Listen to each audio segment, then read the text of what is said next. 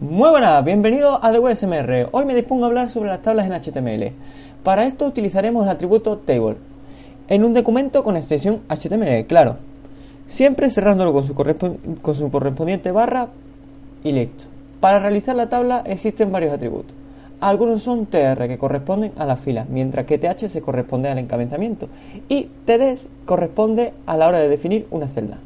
Muy bien, Dentro de la etiqueta table podemos utilizar varios atributos como son align, que puede ser left, center o right, que lo que hace es especificar, especificar la, posición de la tabla, bg color, que puede ser yellow, red, los colores, todos los colores pero en inglés, que especifica el color del fondo de la tabla, border puede ser uno o dos o más, que esto lo que hace es especificar, especificar el ancho del borde de una tabla, cell padding, este especifica la cantidad del espacio entre el borde de la celda y su contenido y cell expanding. Este especifica la cantidad del espacio entre los bordes de la tabla y los bordes de la celda. Y por último, y por último etiqueta width.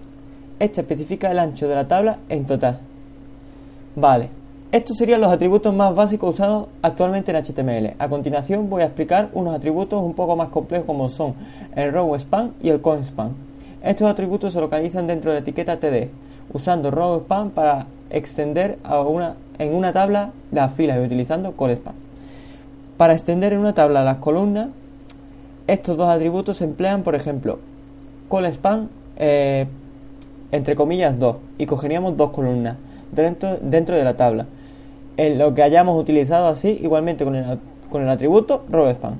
Espero que haya gustado este tutorial realizado con Posca. Decir que este tutorial está enfocado a la etiqueta table y a los atributos más, más básicos de dicha etiqueta. Así que nada, un saludo y hasta la próxima. Adiós.